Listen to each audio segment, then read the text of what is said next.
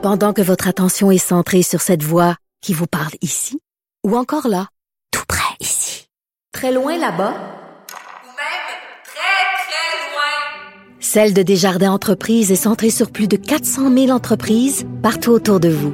Depuis plus de 120 ans, nos équipes dédiées accompagnent les entrepreneurs d'ici à chaque étape pour qu'ils puissent rester centrés sur ce qui compte, la croissance de leur entreprise.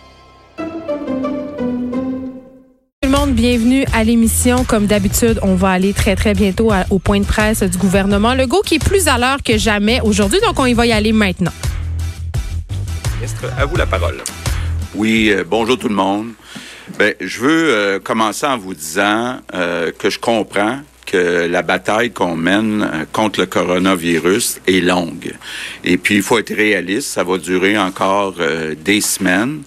Donc, euh, évidemment, euh, c'est important de garder le moral, mais je comprends aussi qu'il y a des personnes qui sont stressées, qui sont anxieuses, qui sont déprimées. Et euh, le message que je veux vous lancer euh, aujourd'hui, c'est que si vous avez ou vous sentez que vous êtes euh, comme en train de perdre le, le contrôle, euh, n'hésitez pas à aller consulter. Donc, euh, c'est important, là, toutes les sortes de problèmes de santé mentale, c'est aussi important que les problèmes de santé euh, physique. D'ailleurs, je vais en profiter, ça, va, ça sera euh, mes remerciements euh, du jour. Je veux remercier tous les travailleurs sociaux qui aident, euh, par exemple, dans les centres jeunesse, mais aussi qui aident toutes les personnes qui ont des problèmes de santé mentale. Euh, je sais que mon épouse Isabelle appelle beaucoup d'intervenants. Lionel euh, Carman me raconte des belles histoires. Il y en a qui font vraiment des miracles. là. Donc aujourd'hui, un énorme merci à tous nos travailleurs sociaux qui s'occupent des personnes qui ont des problèmes de santé mentale. Puis si vous vous sentez pas bien, ben, je veux dire aux Québécois, il n'y a pas de gêne.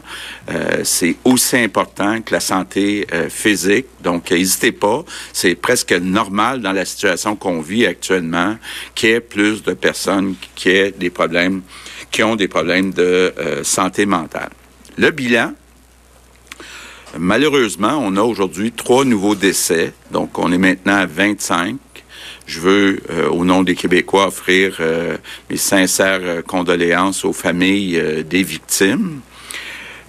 On a maintenant 3430 cas confirmés. C'est une augmentation de 590. Euh, on a 235 personnes hospitalisées. C'est une augmentation de 43. Mais on a 78 personnes aux soins intensifs. C'est une augmentation de seulement 6. Donc ça, c'est la bonne nouvelle du jour. Euh, moins euh, d'hospitalisation qu'on pourrait prévoir, euh, moins euh, de personnes aux soins intensifs. Donc ça veut dire clairement, là, notre réseau de la santé est sous contrôle, puis il y a une bonne marge de manœuvre pour la suite des choses. Bon, un mot aujourd'hui, je reviens sur les équipements de précaution.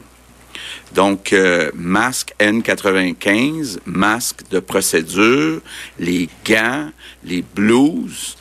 Je veux envoyer un message, tout le monde, tous les pays, tous les États actuellement essaient de placer des commandes pour ces équipements-là de précaution. Donc, on n'est pas différent des autres, on est correct à court terme, mais si euh, la courbe euh, s'étire, euh, ben, tout le monde euh, va en avoir besoin de plus. Et euh, ben, là, on suit les commandes. Quelles sont les commandes qui sont confirmées? Quelles sont les commandes qui sont pas confirmées? Ils rendent du matériel à euh, tous les jours. Mais je veux dire à tout le personnel du réseau de la santé, mais aussi ceux qui font de la sécurité, ceux qui sont à l'extérieur du réseau. C'est important si c'est pas nécessaire d'utiliser cet équipement-là, de ne pas l'utiliser. Donc, le garder pour ceux et celles qui en ont vraiment besoin.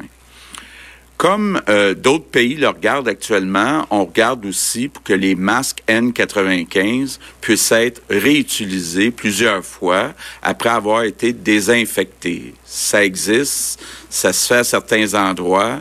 Euh, évidemment, on n'est pas différent des autres. Donc, euh, on est en train de regarder euh, ce qu'il faut faire, le, lavage des masques qui sera nécessaire pour qu'on puisse les réutiliser plusieurs fois.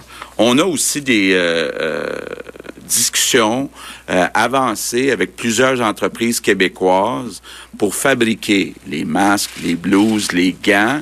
Euh, je sais qu'il y a des entreprises euh, québécoises actuellement qui travaillent jour et nuit là-dessus.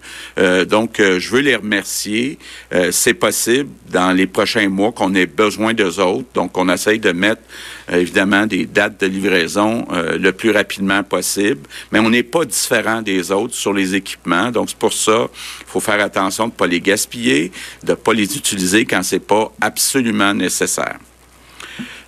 Bon, un autre euh, point sur lequel on s'est penché au cours des dernières heures, c'est tout le personnel qui est dans les commerces euh, qui donnent des services essentiels. Je sais qu'il y a beaucoup de monde qui ont euh, travaillé sept jours sur sept, commencent à être fatigués.